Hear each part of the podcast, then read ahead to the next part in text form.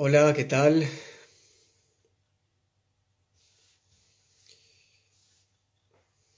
¿Cómo andan? Bienvenidos, bienvenidas.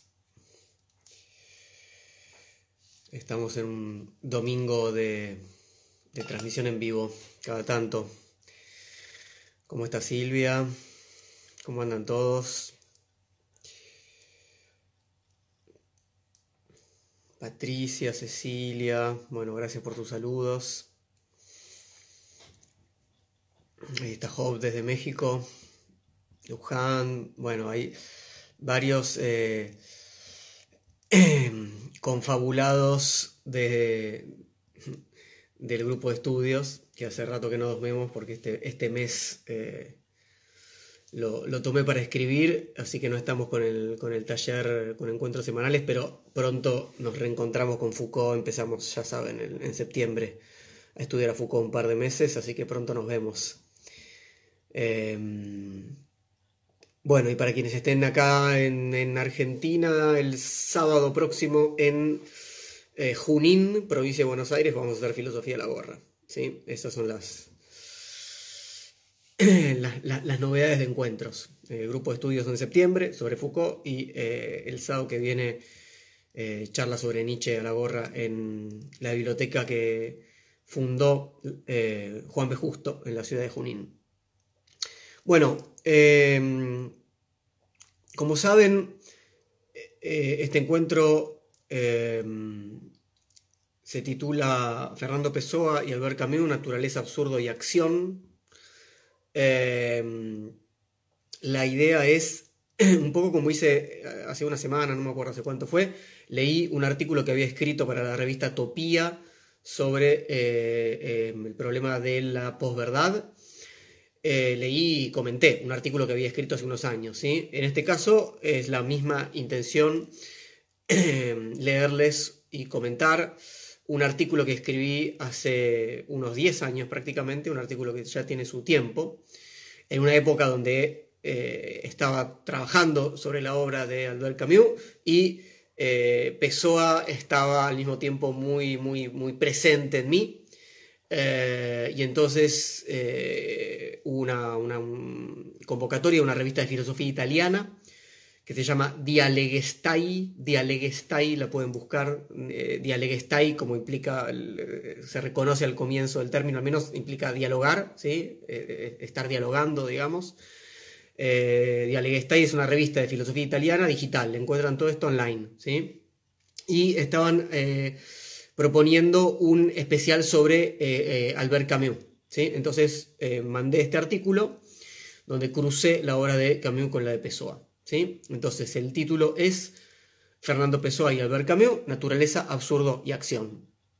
Y eh, comencé con un epígrafe de Camus que dice, Nietzsche parece ser el único artista que haya sacado las consecuencias extremas de una estética de lo absurdo, pues su último mensaje consiste en una lucidez estéril y conquistadora y una negación obstinada de todo consuelo sobrenatural. Esa, relación entre, entre eh, la muerte de Dios en Nietzsche, ¿sí? la negación de todo consuelo sobrenatural, eh, pero no solamente, ¿no? sabemos que la muerte de Dios para Nietzsche no es solamente el, problema del Dios sobrenatural, sino de todo fundamento, ¿no? esa, lucidez estéril y al mismo tiempo que lo lleva a, a, ser. ¿sí? Entonces, eh, una estética de lo absurdo, ¿sí? una estética que no quiere cerrar un sentido, encontrar la esencia de lo humano, ni mucho menos. Bueno, este artículo lo, eh, presenté en, tres secciones. ¿sí? La primera sección se titula Morir al Sol y dice así. Dentro de las tradiciones que la disciplina filosófica gusta conservar y reproducir, en ese espacio abigarrado de verdades no revisadas, en el que se despliegan las prácticas del saber sin supuestos, encontramos en uno de los primeros lugares inconfesados algo que podríamos denominar como indiferencia geográfica. Nos referimos a cierta condición de asepsia atmosférica que remeda condiciones de objetividad, ceteris paribus, como las que las ciencias experimentales buscan cultivar a la hora de hacerse con la verdad positiva sobre el mundo. Hacer filosofía sería, desde esta influyente tradición, un ejercicio que puede realizarse de igual manera caminando por las calles de Atenas o encerrado en el invierno de Königsberg. Como ustedes saben, Königsberg es el lugar de nacimiento y de estadía eh, absoluta de Kant. ¿no? Estas filosofías sin entorno son, por supuesto, filosofías a las que falta el cuerpo, filosofías que cultivan el pensamiento universal, en las que el hombre es un abstracto racional descarnado y la naturaleza es eso otro que está allí para ser conocido, develado e instrumentalizado. No pretendemos realizar aquí la historia de una tradición de pensamiento diferente, la de la condición humana atravesada por su entorno natural, pero sin duda no podemos dejar de mencionar a Friedrich Nietzsche como aquel pensador que, introduciendo a la corporalidad en el seno de la producción filosófica, nos obligó al mismo tiempo a pensar en la geografía, la atmósfera, la temperatura, el paisaje y todo lo que afecta a nuestros sentidos, de manera que algunos podrían denominar primitivas.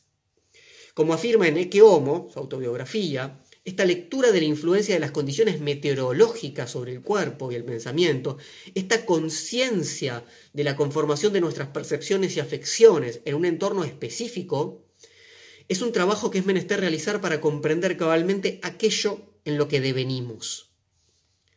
Pensador de fuerte raigambre nietzscheana, Albert Camus asigna a la geografía y al cuerpo un lugar central en su producción literaria y filosófica, particularmente en su obra temprana. En la primera sección de este trabajo queremos poner de manifiesto esta relevancia, a la vez que explorar las posibles relaciones que se pueden establecer con los modos en que el poeta portugués Fernando Pessoa traza, desde su particular perspectiva, su propia ligazón entre cuerpo y naturaleza.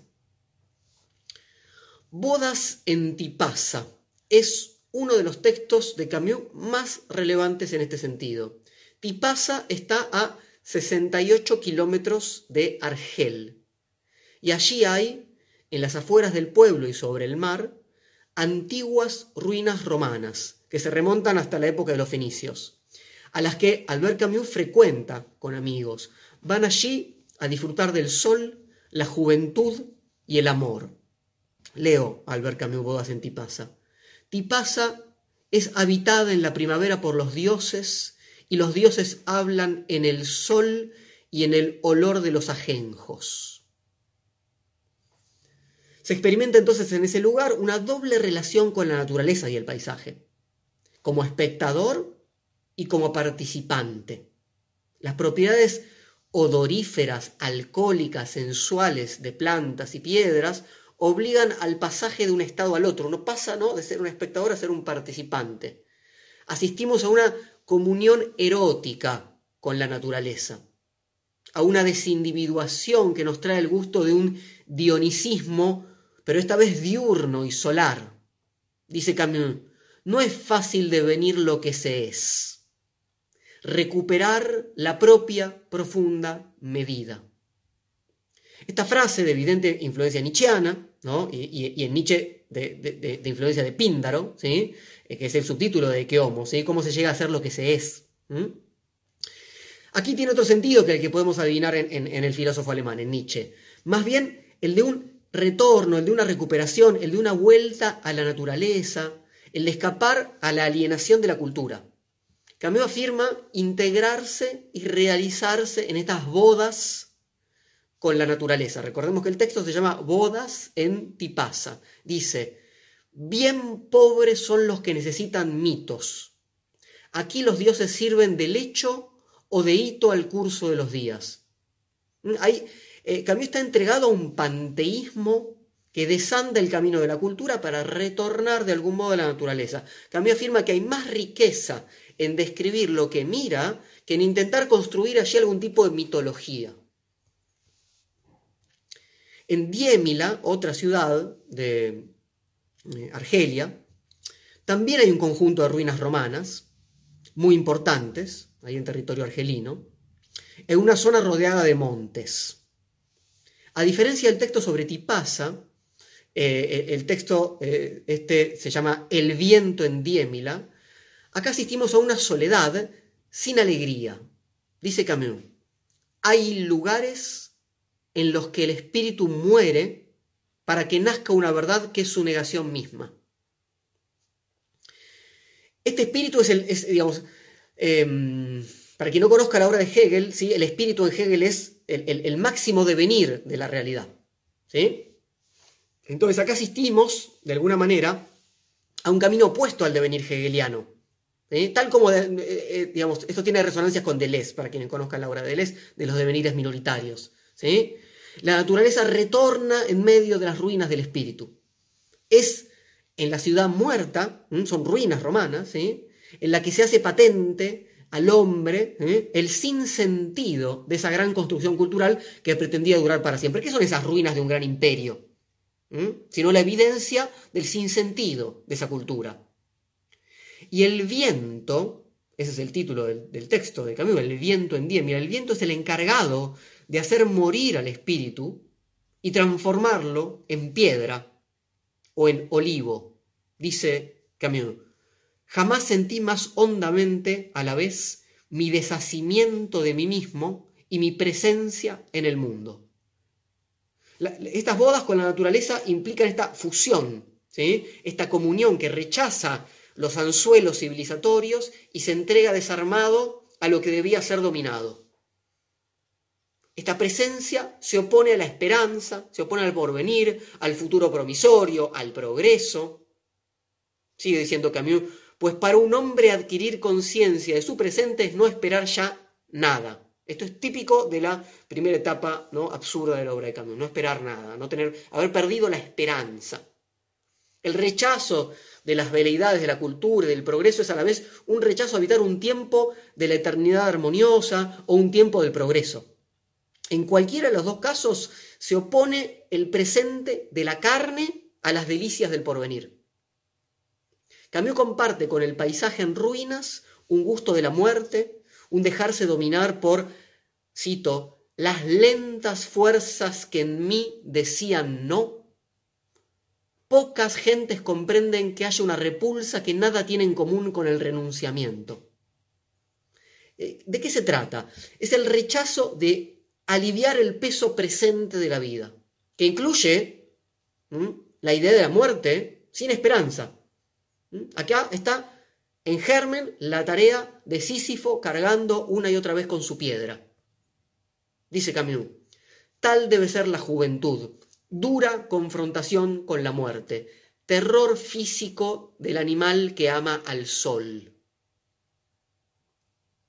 Camus mantiene su propia experiencia de confrontación. La tuberculosis que de joven lo arrojó al borde de la muerte y que marcará indeleble y tenazmente su derrotero, pero afirma que la enfermedad es más bien una preparación para la muerte, un no poder dejar de ser consciente de la condición a la que estamos condenados de manera irremediable.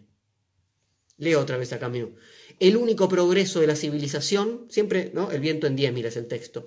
El único progreso de la civilización, aquel al que de tiempo en tiempo un hombre se vincula, es el de crear muertos conscientes. Entonces, esto es lo que quedaría obturado por el progreso o por la esperanza, ¿eh? tal como normalmente los entendemos. La conciencia de muerte no es lo mismo que la experiencia de la muerte. Solo puede haber experiencia de la muerte de los demás. En este sentido, Camus sigue fuertemente un sensualismo epicúreo.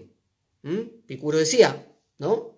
cuando nosotros eh, estamos muertos, no estamos nosotros para atestiguar sensiblemente esa experiencia, no la tenemos, pero sí asistimos a la muerte de otros.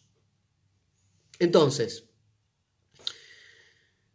el horror a morir no es por la muerte misma, sino por el celo de vivir, por la sangre, la carne, el amor, dice Camus, crear muertos conscientes es disminuir la distancia que nos separa del mundo y entrar sin alegría en el cumplimiento, consciente de las exaltadoras imágenes de un mundo para siempre perdido.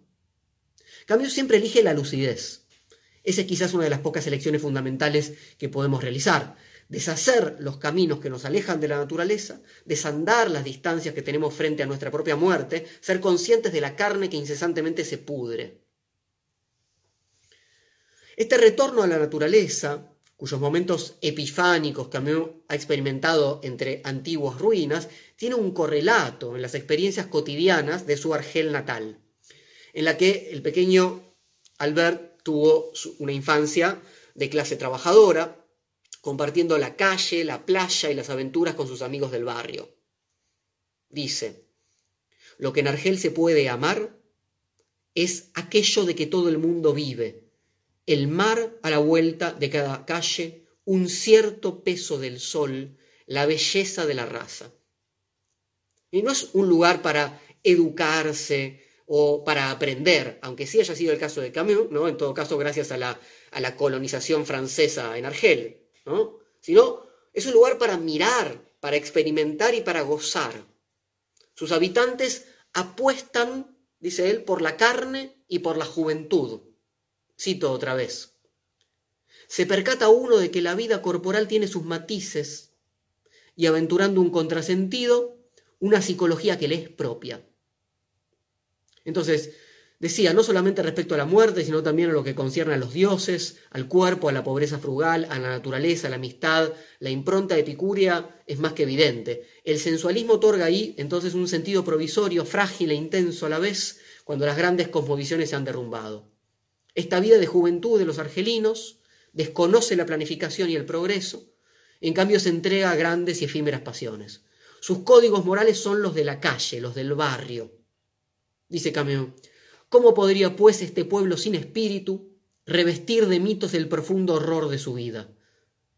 Todo lo que toca a la muerte es aquí ridículo u odioso. Este pueblo sin religión y sin ídolos muere a solas después de vivir en masa. Entonces, para él no hay en, Argelia, para este pueblo, sin religión y sin ídolos, como dice, nada sagrado. Simplemente un horror respecto a ella anclado, como decíamos, en la exuberancia de la vida. Terror físico del animal que ama el sol. El culto es el culto del cuerpo, no de la inteligencia o del espíritu. Por eso dice que los argelinos están completamente entregados a el presente. Si Plotino Plotino, ustedes saben, es el, el filósofo sobre, el cual Albert Camus escribió su tesis. Si Plotino buscaba la fusión con lo uno, Camus afirma que, cito, la unidad se expresa aquí en términos de sol y de mar. En otro texto, en, El verano en Argel, la única verdad es la material, la que se realiza aquí y ahora. No hay espacio otra vez para la esperanza, eh, o para una vida que advenga en el más allá. Cito del verano en Argel. Aprendo que no hay felicidad sobrehumana, ni eternidad fuera de la curva de los días. Es en este texto de Juventud de Cambio donde vemos aparecer el concepto de absurdo, eje en torno al cual va a diagramar la estructura de sus primeras grandes obras. Cito nuevamente. Todo lo que exalta la vida acrecienta al mismo tiempo su absurdidad. En el verano argelino aprendo que solo una cosa es más trágica que el sufrimiento, la vida de un hombre feliz. Entonces, la afirmación del cuerpo, su relación con el sol, con los otros cuerpos, con el aroma vivificante del mar, pone en evidencia el carácter mortal y trágico de esa vida arrojada a consumirse en sí misma. Si esto es así, y no hay otra vida que nos espere más allá de esta, ni otro orden moral, el concepto de pecado pierde todo sentido. Y el único pecado posible contra la vida es, cito, desesperar de ella como esperar otra distinta y esquivarse a la implacable grandeza de esta. O sea, el pecado es negar la vida en, lo en lo que de material tiene. La esperanza es la resignación y la negación de la vida y del presente. Pero vivir, lo decimos junto a Sísifo, no puede ser nunca resignarse. Bien, de todos los heterónimos que componen el universo poético de Fernando Pessoa, sin dudas, Alberto Caeiro ocupa un lugar fundamental.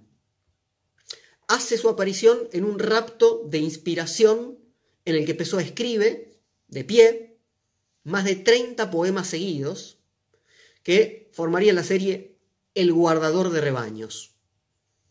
Y nace, como todos los heterónimos, con una biografía propia. Nacen los poemas con ¿sí? la biografía del escritor de los poemas. Casi sin educación, aunque nació en Lisboa, Alberto Cairo vivió prácticamente toda su vida en el campo y murió joven de tuberculosis, la misma enfermedad que contrajo Albert Camus. Rápidamente se transforma este heterónimo, Alberto Cairo, en el maestro de Ricardo Reis, otro de los heterónimos, y de Fernando Pessoa él mismo. En una nota crítica que realiza Ricardo Reis sobre su maestro Cairo, podemos leer que, además de que, cito a Ricardo Reis, recuerden, Pessoa tiene eso es un poeta portugués que tiene, que escribe en diferentes heterónimos. ¿sí? Uno de ellos, Ricardo Reis, dice sobre otro de ellos, Alberto Caeiro, que impresiona la naturalidad y espontaneidad de los poemas de Caeiro. Pasma verificar que ellos son, al mismo tiempo, rigurosamente unificados por un pensamiento filosófico que no solamente los coordina y los concatena, sino que, además, eh, prevé objeciones, anticipa críticas, explica defectos por una integración de ellos en una sustancia espiritual de la obra.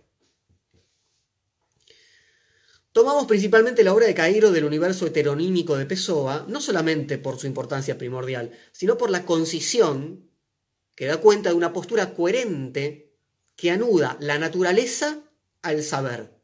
Es esta son la que nos va a permitir volver a la obra de Albert Camus con una nueva perspectiva, esa es la idea. Dice, este es ya Caeiro, ¿sí? Eh, eh, disculpen, pero cuando hice este, este, artículo puse las citas en, originales de, de Pessoa en francés, así que tengo que traducir medio en vivo y puedo traducir medio mal. Pero bueno, tienen el artículo ahí si quieren leer los textos originales. Dice, nací sujeto, como los otros, a errores y a defectos, pero nunca al error de querer comprender de más nunca al error de querer comprender solo con la inteligencia, nunca al defecto de exigir del mundo que fuese cualquier cosa que no fuese el mundo. Entonces, la primera misión de la filosofía es aquí el primer error, querer comprender de más. Esto es querer ir más allá de lo que se aparece a nuestros sentidos y querer hacerlo solo con la inteligencia. El mejor ejemplo de esta postura filosófica, ¿cuál es? Por supuesto, Platón, ¿sí? Para comprender más de lo que hay, solo se puede crear un mundo por sobre el mundo existente. Todo el ámbito de lo suprasensible al que solo se puede acceder mediante la intelección es a la vez una postulación que, como ya señaló Aristóteles, multiplica innecesariamente lo existente y degrada el mundo sensible. Dice Caeiro, comprendí que las cosas son reales y todas diferentes unas de otras, lo comprendí con mis ojos, nunca con el pensamiento. Entonces, nuevamente podemos tomar estas afirmaciones desde el enfrentamiento con el platonismo. No se trata siquiera de constatar la irreductible singularidad de lo que es, sino de las cosas mismas. Las cosas son reales y no hay una que sea como la otra, son todas diferentes. Esto quiere decir también que los conceptos abstractos no solamente son irreales, son además perniciosos, porque ocultan a la vez el ser individual de cada cosa. La herramienta de conocimiento, el medio a través del cual se realiza la comprensión, parece instalar a Caeiro en la tradición empirista, ¿no? filosóficamente hablando. Pero aún para un representante clásico de esa escuela, como John Locke o David Hume, la comprensión propiamente dicha no se da simplemente con los ojos hay en Cairo un saber ver que excede el simple rol de vaso comunicante entre el mundo exterior y el pensamiento. Es la mirada del poeta naturalista capaz de reparar en cada una de las cosas sin estar comprometido a ir más allá de ellas. Dice, Cairo, para mí, gracias a tener ojos solo para ver, yo veo la ausencia de significación en todas las cosas, la veo y me amo, porque ser una cosa es no significar nada. Ser una cosa es no ser susceptible de interpretación. Maravilloso, Cairo, maravilloso. Entonces, ir más allá de las cosas mismas quiere decir también asignarles un significado.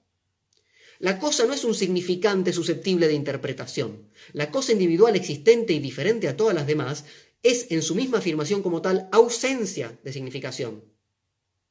No solamente las cosas expresan por sí mismas su falta de significación, el intento incesante que se realiza para asignar interpretaciones, repara, si queremos parafrasear a, Piero Lanier, una violencia, la violencia de la interpretación, decía la, la gran psicoanalista Piero Lanier.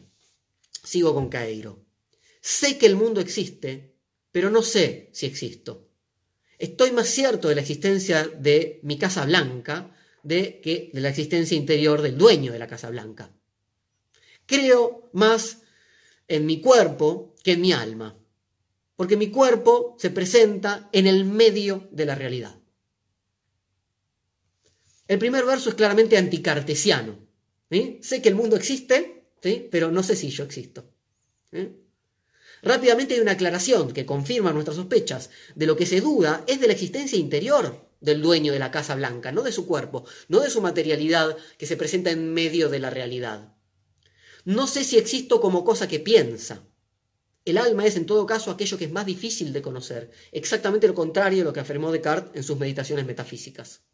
Y no hay aquí miedo a que los sentidos nos engañen o a que la vida que vivimos sea un sueño. Por supuesto, la pretensión es otra. No se trata de fundar el edificio del conocimiento de la ciencia moderna, no se trata de conocer al mundo para dominarlo. Por eso es que no es necesario poner al sujeto en primer plano. Sobre todo en la poesía de Alberto Caeiro encontramos un desprecio por los resultados de las especulaciones metafísicas y una reivindicación de lo que el poeta encuentra con ese saber mirar. Cito otra vez a Caeiro.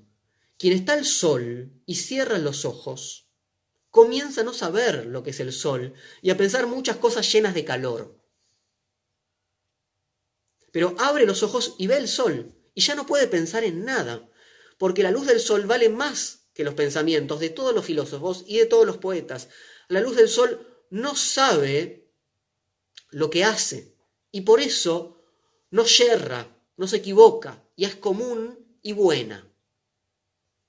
El sol del que habla Caeiro es uno muy distinto al sol del que habla Platón en la República. ¿eh? Aunque parezca extraño, es el filósofo el que usa el sol como metáfora y no el poeta. ¿eh? El poeta es el que escribe el sol sin más que lo que su sensibilidad poética le refiere, más acá de la figura metafísica. Platón renuncia al sol, cierra sus ojos para intentar ascender hacia un sol más verdadero. La luz que ve Caeiro es para el filósofo griego un débil reflejo en el fondo de la caverna. El camino del filósofo es el de una primera renuncia para intentar hallar algo que se encuentre en otro plano y que sería más verdadero, que no sufre los avatares de la fragilidad mundana, ni las confusiones a las que el común de la gente está sujeto y el poeta parece venir a reforzar. ¿no? Recordemos que Platón, famosamente al final de la República, en el libro 10, echa a los poetas de esa República. ¿De qué manera entonces podemos hacer dialogar las obras de estos dos autores poniendo en juego sus concepciones nociológicas y sus sensibilidades poéticas alrededor de la importancia que tiene para ellos la naturaleza? En primer lugar, vimos que para Albert Camus la naturaleza es ante todo una negación de la cultura como momento superior, ese antihegelianismo del que hablábamos. Un retorno hacia un estado anterior en que cuerpo y entorno geográfico natural se acercan a la unidad sin, empero, lograrla completamente. Este retorno tiene como mínimo una doble cara. Por un lado, el cuerpo es erotizado, se vuelve carne susceptible de acercarse a otros cuerpos y a los cuatro elementos primigenios de la naturaleza. En este sentido, podemos afirmar que es el momento donde lo animal del hombre se hace presente. Varias de estas características las podemos ver en Meursault, el protagonista del extranjero, la novela de la época absurda de Albert Camus. En primera instancia está la relación que Merceau tiene con la naturaleza, con el ambiente, con el mar, el sol, la temperatura, una relación animal que confiesa a su abogado defensor. Cito un, fragmento del extranjero. Una naturaleza tal que las necesidades físicas alteraban a menudo mis sentidos. Entonces, las consecuencias de esta particular naturaleza las podemos apreciar desde su reacción en el entierro de la madre hasta en el asesinato del árabe y en el juicio mismo. Además, estas necesidades físicas están fuertemente orientadas al deseo sexual, sin poder nunca espiritualizarse en amor y quizás sin poder llegar a comprenderlo siquiera. Cito otro momento del extranjero. Eh, cuando Merceau está hablando de su novia, si no, no recuerdo mal era María el nombre, dice, cuando rió, tuvo, tuve, perdón, cuando rió, tuve nuevamente deseos de ella. Un momento después me preguntó si la amaba. Le contesté que no tenía importancia, pero me parecía que no. Pareció triste. Por otra parte, Merceau siempre guarda cierta sensibilidad ante los deseos y ánimos de los otros. Se compadece cuando Salamano pierde a su perro, escucha los problemas de Raimundo, quiere caerle bien a su abogado defensor. Cito nuevamente sobre el, sobre el abogado. Se fue con aire enfadado, hubiese querido retenerlo, explicarle que deseaba su simpatía, no para ser defendido mejor, sino, si puedo decirlo, naturalmente.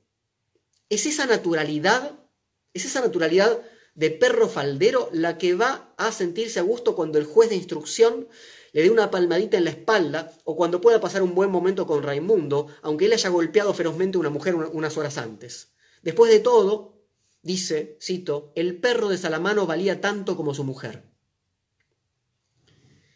Pero a la vez hay otro aspecto de ese retorno a la naturaleza, que es más evidente en las obras de juventud de Camus y que se acerca al hombre, ya no a su animalidad, sino a lo divino.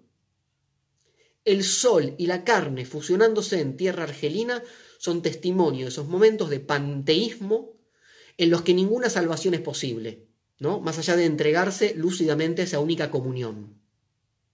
En Alberto Caeiro, la negación de la metafísica es a la vez la afirmación de la singularidad de la naturaleza, del cuerpo por sobre el alma y de una divinidad que cuando se presenta lo hace simplemente en la forma de flores, pájaros y luz de luna y sol. Pero esta negación profunda de la cultura y de la metafísica tiene a la base un fondo común. El cuerpo y el sol es lo que resta y lo que gana en densidad luego de que el conocimiento no pueda ya establecer un sentido. Leo algo de Cairo en El guardador de rebaños. Constitución íntima de las cosas, sentido íntimo del universo, todo esto es falso, todo esto no quiere decir nada. Es increíble que se pueda pensar en cosas como estas. Es como pensar en razones y fines cuando el comienzo de la mañana está rayando y por los lados de los árboles un vago oro lustroso va perdiendo la oscuridad. Nuestra primera conclusión, entonces, todavía preliminar, indica que en los dos autores la peculiar relación entre cuerpo, conocimiento y naturaleza implica una concepción absurda de la existencia humana. Como afirma Albert Camus, todo verdadero conocimiento es imposible. Solo pueden enumerarse las consecuencias y solo el clima puede hacerse sentir. La descripción entonces del entramado natural, sin asignar significados, la afirmación de la pura sensibilidad del cuerpo, que incluye la lúcida conciencia de su degradación, son consecuencia directa e ineludible de la sensación absurda que debe renunciar para mantenerse como tal a todo salto que implique una suerte de conocimiento último, un sentido que se encuentre más allá de la simple corporalidad. Aunque parezca apresurado asignar a la postura de Pessoa el calificativo de absurdo, vamos a ver que la lucidez indispensable para mantenerse en ese desierto forma parte indisoluble de su obra y que la afirmación de la sensibilidad es la contracara de la negación de significaciones metafísicas o culturales. Bien, pasamos entonces a la segunda parte del artículo con el título La obra de arte encarna un drama de la inteligencia. Si en la obra de Fernando Pessoa hay algo más que la intensa actitud antimetafísica de Alberto Caeiro, entonces tenemos que dar cuenta, utilizando las definiciones camusianas, de la absurdidad presente en sus escritos. Para hacerlo, vamos a abordar algunos aspectos de la producción de Pessoa, comenzando por la escritura mediante heterónimos. Lo que podemos constatar preliminarmente es que se ha roto la cadena de certezas que unía la enunciación de ideas claras y distintas provenientes de un sujeto de veridicción que se basta a sí mismo como toda justificación. ¿eh? Esta concepción que, se fundamenta en Descartes y se continúa a partir de esto, ¿no? La posibilidad de ser otros, del juego actoral que Camus toma como una de las formas del absurdo, es ahora más que un juego fantasioso, empezó a una afirmación que está ahí esperando a ser descubierta y explotada literariamente. Dice Pessoa, el mayor artista será el que menos se defina y el que escriba en más géneros con más contradicciones y desemejanzas. Ningún artista deberá tener solo una personalidad. Deberá tener varias, organizando cada una por una reunión concretizada de estados del alma semejantes, disipando así, escuchen esto, la ficción grosera de que es uno e indivisible. ¿Cuál es la ficción grosera? Que uno es un individuo. Entonces, la urgencia de los heterónimos en Pessoa no es simplemente una estrategia discursiva, sino que está basada en una postura filosófica por lo demás clara. No son los heterónimos los ficcionales, sino la unicidad del sujeto, ¿eh? lo que Nietzsche llamaría una ficción útil, que era solo necesaria en tanto debía ser el garante de una verdad que conocer para la concepción del sujeto moderno. Por otro lado, sabemos que la actividad artística es para Camus la más fiel a la condición absurda en la que vive el hombre. Cito a Camus. Para un hombre apartado de lo eterno, la existencia entera no es sino una imitación desmesurada bajo la máscara de lo absurdo. La creación es la gran imitación. Entonces, esta creación de todas maneras no puede tomar cualquier derrotero. Para que una obra artística, para que una obra literaria, en este caso, pueda ser considerada absurda, precisa ante todo renunciar a la explicación, así como vimos que Caeiro renuncia a encontrar los significados que están más allá y se centra en la descripción de su sensibilidad. En palabras de Camus, para el hombre absurdo no se trata ya de explicar y de resolver, sino de sentir y de escribir. Todo comienza con la indiferencia clarividente.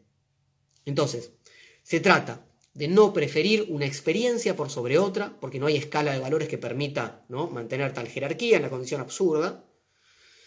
La indiferencia no es una renuncia al mundo, no es el suicidio sobre todas las cosas, se trata de no eludir la tensión entre la sensación de lo no familiar del mundo y una tendencia irrenunciable a realizar una fusión con el mundo. Otro de los heterónimos importantes de Pessoa Álvaro de Campos, recuerda que su maestro Cairo, porque eran todos, ¿no? Todos hicieron de Cairo su maestro, tanto Ricardo Reis como Álvaro de Campos como Pessoa él mismo. Recuerda que su maestro Cairo le dijo al respecto. Entonces, es un heterónimo, Álvaro de Campos, recordando, de Pessoa, recordando lo que le dijo su maestro Cairo. Es una pena que la gente no tenga ojos para saberlo, porque entonces seríamos todos felices. Entonces, son los ojos que miran reparando en las cosas, son los ojos que saben como un instrumento de mediación que entiende de la fragilidad de su experiencia y que no va a buscar un más allá de aquello que se le presenta, ni siquiera en el modo universal de la flor que tiene delante.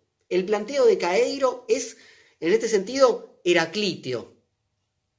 Toda, cito a Caeiro, Toda cosa que vemos debemos verla siempre por primera vez, porque realmente es la primera vez que la vemos. Y entonces cada flor amarilla es una nueva flor amarilla, aunque sea lo que suele llamarse la misma flor de cada día. La persona no es ya la misma, ni la flor tampoco. Incluso el amarillo no puede ser ya el mismo. Entonces, no hay más que la posibilidad de descripción una y otra vez, sin subsunción a un universal, pura iteración de la experiencia sensible. Si volvemos otra vez al mito de Sísifo en Albert Camus, encontramos esta afirmación. La obra de arte nace del renunciamiento de la inteligencia a razonar lo concreto. Señala el triunfo de lo carnal. Es el pensamiento lúcido el que la provoca, pero en ese acto mismo se niega. No cederá a la tentación de agregar a lo descripto un sentido más profundo, que sabe ilegítimo. La obra de arte encarna un drama de la inteligencia, desde el título de esta sección pero no lo demuestra, sino indirectamente. La obra absurda exige un artista consciente de estos límites y un arte en el que lo concreto solo se describa a sí mismo. Entonces, esta conciencia del artista, este drama de la inteligencia, es el que Pessoa adquiere, en el que Pessoa adquiere una, una presencia tan intensa que lo vemos imponerse a lo largo de toda su obra, profundizando y pervirtiendo la tradición cartesiana. Es una conciencia que duda de su propia lucidez. Otro de sus heterónimos que escribía en inglés decía, pero ¿cómo sé si estoy consciente? ¿Estoy consciente de que estoy consciente? ¿Es eso posible? Si hay algo que caracteriza al poeta portugués, es la afloración de conciencia allí donde parecería imposible que la encontráramos. Hay conciencia no solamente de lo que se piensa, hay conciencia dolorosa, conciencia de lo que se siente y de lo que no se siente. La lucidez de Pessoa es demoledora porque parece no poder abandonarlo en ninguno de los ámbitos donde a menudo nos libramos de la conciencia.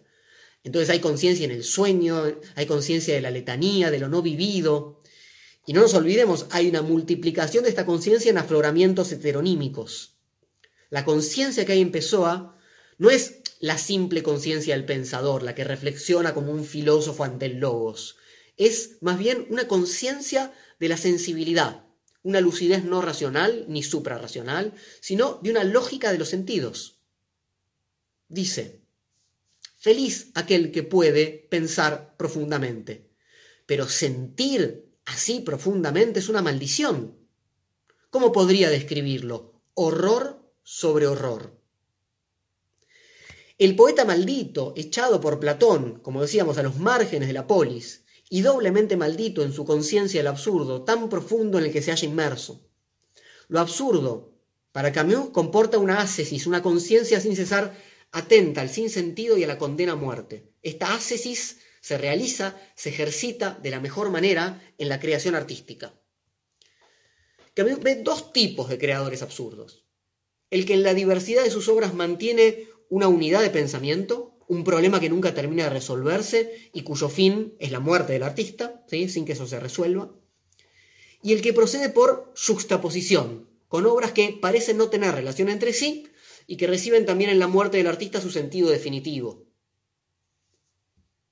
Cito, en este momento la serie de sus obras no es sino una colección de fracasos.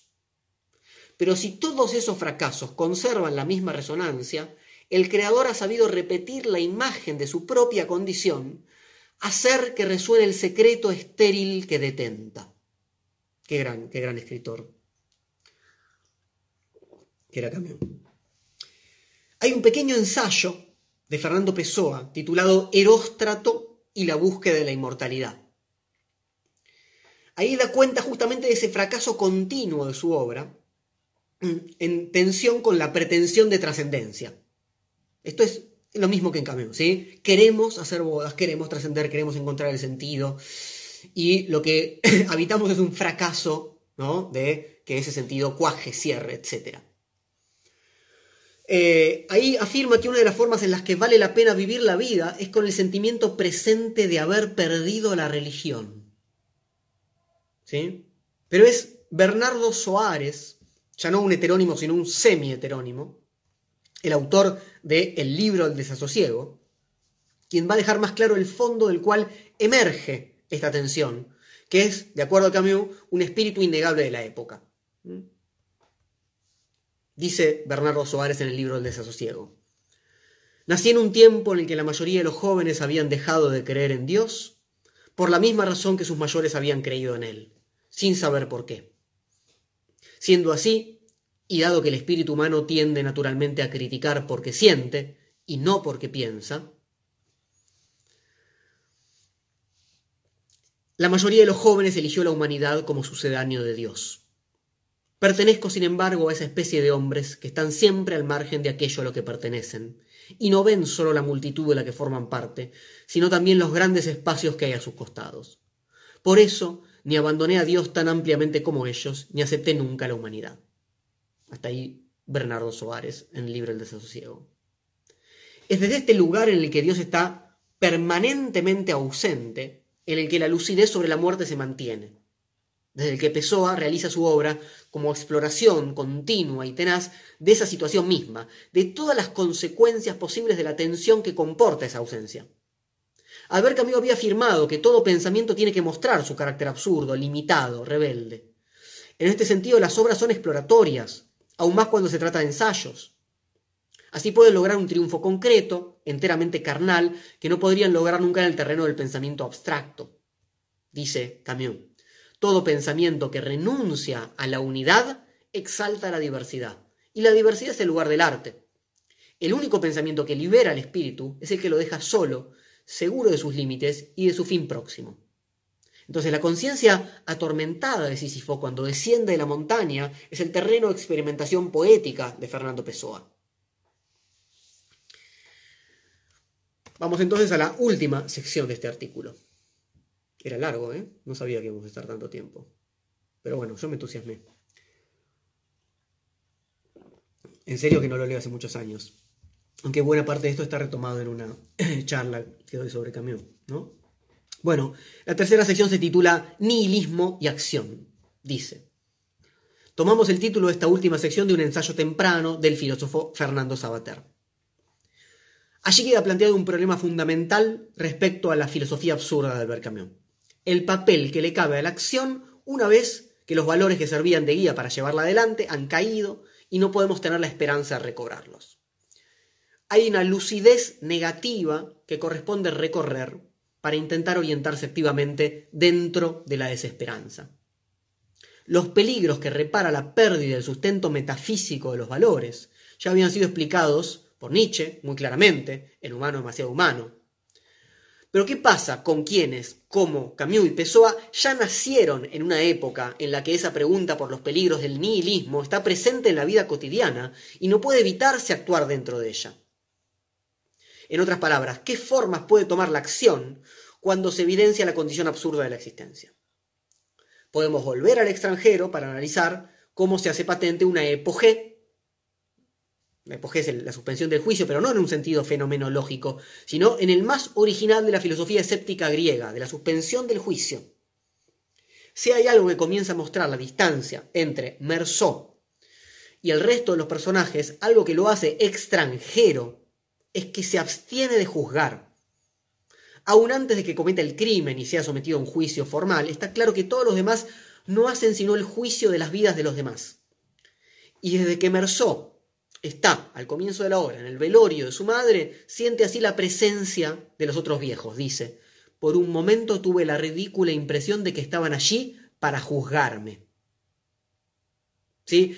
No tiene sentido pensar que el juicio ¿sí? en el extranjero empieza con el juicio que le hacen después del asesinato. El juicio empieza desde el comienzo en el extranjero. Sus dos vecinos, como comentábamos antes, Salamano y Raimundo, son juzgados negativamente por los demás. Salamano por maltratar a su perro y Raimundo por maltratar a las mujeres. Cito, Celeste dice siempre que es una desgracia, pero en el fondo no se puede saber, dice. Para juzgar es necesario tener una escala de valores que permite medir o cualificar las acciones o los responsables de las acciones a ser juzgadas. Esa escala de valores es lo que en el fondo Merceau acepta no poseer y lo que hará en consecuencia que casi todas las experiencias se tornen equivalentes. El valor de todo se equipara si no hay un punto fijo desde donde juzgar este valor. Entonces, ¿cómo se resuelve la acción? La indiferencia ante las propuestas que, la vida le hace a Merceau tiene casi siempre una respuesta afirmativa. Pero se trata de una afirmación débil. Merceau, parece, digamos, que se deja llevar, consciente con el otro. Si María le ofrece casamiento, él acepta. Pero no porque la idea lo entusiasme, ni porque le parezca importante, ni porque esté enamorado, simplemente ella lo quiere. Si Raimundo le ofrece ser su camarada, pasará algo muy similar. Cito, me era indiferente ser su camarada y él realmente parecía desearlo. Otra escena de este tipo tendrá con su jefe en la oficina cuando el jefe le ofrezca una promoción, un ascenso para representar la empresa en Francia. Cito, me preguntó entonces si no me interesaba un cambio de vida. Respondí que nunca se cambia de vida, que en todo caso todas valían igual y que la mía aquí no me disgustaba en absoluto. Se mostró descontento, me dijo que siempre respondía con evasivas, que no tenía ambición y que eso era desastroso en los negocios. Entonces es importante recordar que Merceau acepta la propuesta de su jefe, pero dejen claro que la vida no va a ser mejor porque él progrese económica o socialmente. En el fondo todas las vidas valen igual. Por supuesto, el jefe sabe que esa postura se opone a la zanahoria del progreso y de la superación personal, hoy en día ¿no? hiperexplotada. Por eso, en el mito de Sísifo, Camus había afirmado, por el momento no quiero hablar sino de un mundo en el que los pensamientos, lo mismo que las vidas, carecen de porvenir. Todo lo que hace trabajar y agitarse al hombre utiliza la esperanza. El único pensamiento que no es mentiroso es por lo tanto un pensamiento estéril, en el mundo absurdo, el valor de una noción o de una vida se mide por su infecundidad. Si pensamos entonces en una vida infecunda, no podemos más que recordar a Bartleby, ¿no? el protagonista del famoso cuento de Melville, escritor muy admirado por Camus y que según este último habría realizado en Moby Dick su obra absurda por excelencia. También era lector de Melville. Bartleby, como Merceau, como Bernardo Soares, semi-heterónimo de Pessoa, también es un oficinista. La oficina es por excelencia el lugar de la producción sin sentido. ¿eh? El pequeño Albert Camus lo había aprendido durante meses, ¿no? en los que trabajó de administrativo en una ferretería de Argel cuando era chico. Pero si Merceau mantiene una afirmación débil frente a los pedidos o las propuestas, ¿eh? dice que sí en última instancia, Bartleby, como sabemos, preferiría no hacerlo. Se trata de una negación débil. Ahí está toda su fortaleza, pero también el destino de abandono y muerte al que Bartleby está condenado. Él también prefiere no aceptar una mejora en el trabajo ofrecida por su jefe. Y este preferir no es tan débil, ¿no? como la otra cara de la afirmación débil de Merceau, que es capaz de poner en jaque el entramado de jerarquías, premios, castigos y promociones que implica una instrumentalización del deseo que Bartleby no está dispuesto a satisfacer en ningún momento. Por este motivo el abogado que lo emplea está inquieto desde un principio, antes de que se ponga en juego el prefería no, ya que Bartleby produce sin estar alegre. La afectividad es el dominio completo, por eso es tan temida y tan festejada cuando está al servicio del mercado o de la productividad que lo sostiene, como está absolutamente en boga ahora. Es sospechoso ¿sí? quien, quien, es muy productivo pero quien no se muestra feliz o no se realiza en el trabajo. En Merceau, en cambio, vemos claramente el deseo de vivir, a diferencia de Bartleby, pero es simplemente la apuesta primaria por la carne y no puede ser reconducida a ningún, a ningún otro ámbito de espiritualización, de realización, ¿sí? como queda claro en el diálogo final con el sacerdote. La negación débil de Bartleby se resquebraja, ¿no? con esa negación toda la, la, cadena de afirmaciones, órdenes y obediencias en Wall Street, que es donde Bartleby trabajaba, la afirmación débil de Merceau que deja atónito al jurado, incapaz de pensar una subjetividad que no sea responsable plenamente de sus acciones, constituyen dos modos de detener la fecundidad productiva del progreso, de detenerla, de ponerle un freno, y de poner en evidencia la trampa de la voluntad y de su escala de valores. Ambos personajes son inocentes, en sentido nietzscheano. Ambos portan una inocencia primordial que va a tener que ser violentada desde el sentido común que los rodea para hallarlos culpables, ambos aceptan de una u otra manera su condena a muerte.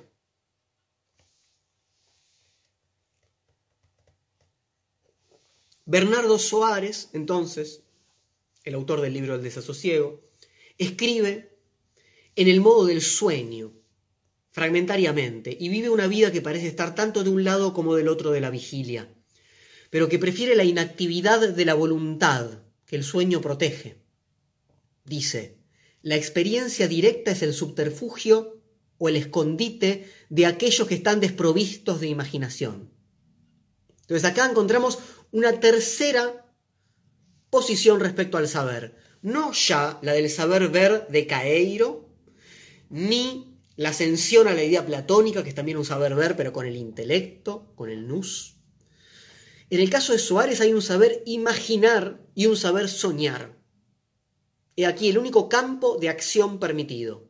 En el autor del libro El desasosiego podemos observar una combinación singular entre la vida como sueño o imaginación y su relación con la falta de voluntad. Leo del libro del desasosiego. La inacción nos consuela de todo.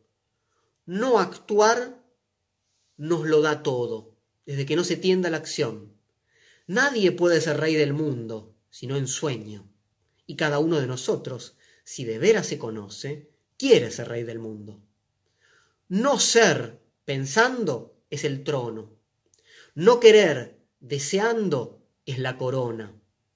Tenemos aquello de lo que abdicamos, puesto que lo conservamos soñando, intacto, eternamente situado bajo la luz del sol que no hay o de la luna que no puede haber.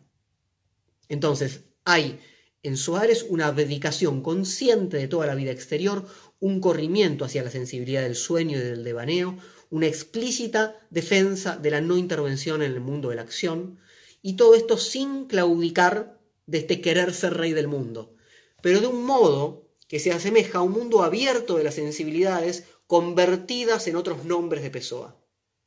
El no actuar, no ser, no querer, parecen ser la apoteosis de la falta de creatividad y sin embargo es el principio de esta posibilidad ampliada que se hace carne en Pessoa.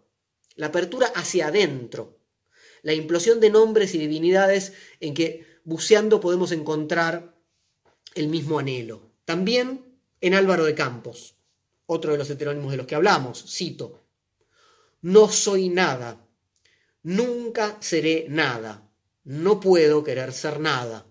Aparte de eso, tengo en mí todos los sueños del mundo. Y algo muy similar en la poesía clasicista de Ricardo Reis, otro de los heterónimos principales. Toma flores, toma flores, pero arrójalas, mal las viste con las manos, siéntate al sol, abdica y sé el rey de ti mismo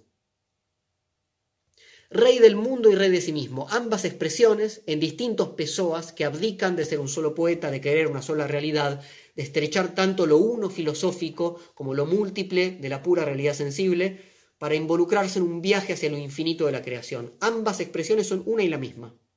No hay reinado más extenso en Pessoa que el mundo que se abre en su interior. La abdicación de los reinos de la ética, de la política, de la pragmática, es en este caso la llave del reino donde habitan las múltiples y heterogéneas musas del poeta. El primer fragmento del libro dice, a quien como yo no sabe, viviendo, tener vida, ¿qué le resta sino, como mis pocos pares, la renuncia como actitud y la contemplación como destino? No sabiendo qué es la vida religiosa, incapaces de saberlo, porque no se tiene fe con la razón, no pudiendo tampoco tener fe en esa abstracción llamada hombre, ni sabiendo incluso qué hacer con ella ante nosotros, nos quedaba como motivo para tener alma la contemplación estética de la vida. Y así, ajenos a la solemnidad de todos los mundos, indiferentes a lo divino y desdeñosos de lo humano, nos entregamos con frivolidad a la sensación sin propósito, cultivada en un epicureísmo refinado como conviene a nuestros nervios cerebrales. Entonces, la opción es clara entre una vida estética y una vida ética o política. Cualquiera de estas últimas necesita su divinidad. Pero luego de la muerte de Dios quedaría solo la posibilidad de abandonarnos a agotar el campo de lo posible, como dice el epígrafe del mito de Sísifo.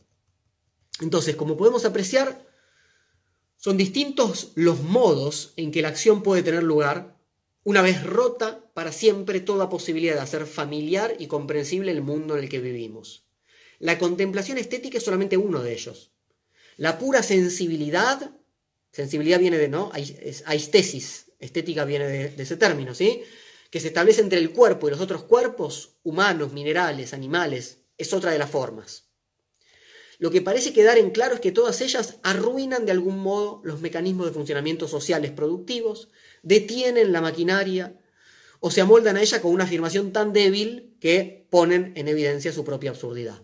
Son formas de sustraerse a la acción plena, aquella en la que con vistas a un objetivo o de acuerdo a un valor, un sujeto actúa en este o aquel aspecto, suponiendo o esperando que así se va a acercar al objetivo, que estará bajo el amparo del valor en el que cree o en concordancia con el cosmos, o más cerca de aumentar la productividad, etc. Lo que no sabemos si es posible, al menos en este punto, es la formación de algún tipo de comunidad que no sea simplemente la del goce de los cuerpos casualmente coincidentes. Merceau, Bartleby, Soares, son distintos tipos de parias en sus comunidades de origen. El precio que pagan por ser consecuentes con la ausencia de Dios es la muerte o el doloroso retiro.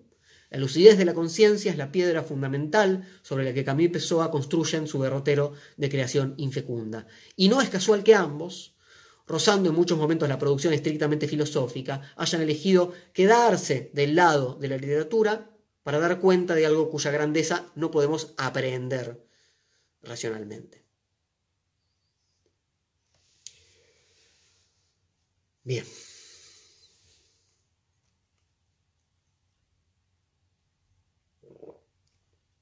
Una hora de lectura metimos.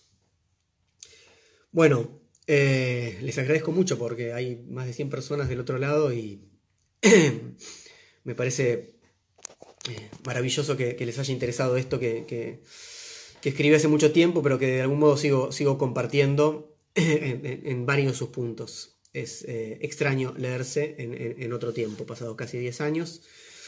queda, queda esto grabado, queda acá en el Instagram, ahora lo ponemos.